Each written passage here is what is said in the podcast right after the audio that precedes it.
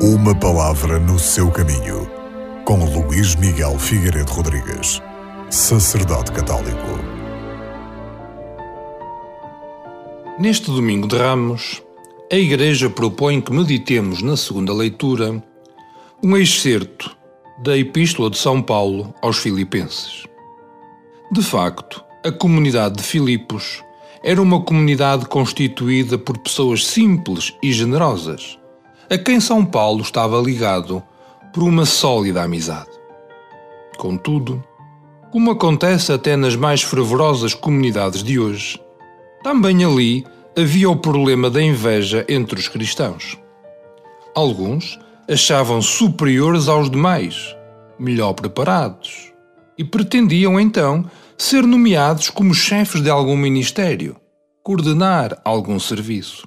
Enfim, todos queriam mandar um bocadinho. São Paulo sente então a necessidade de recordar aos filipenses que não devem fazer nada por egoísmo ou para se sentirem superiores aos outros, mas cada um, com toda a sua humildade, considera os outros superiores a si mesmo ninguém procure o próprio interesse, mas antes o dos outros.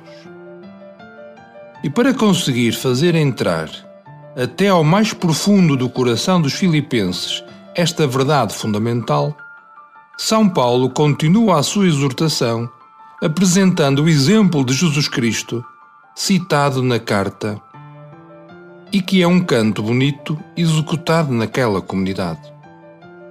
Este canto apresenta-nos a pessoa de Jesus Cristo e a sua vida. Jesus Cristo já existia na forma divina antes de se fazer homem.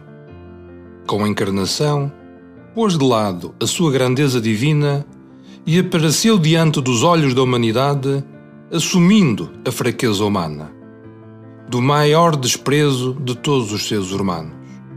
Tornou-se o escravo, aquele a quem os romanos reservaram a morte na cruz.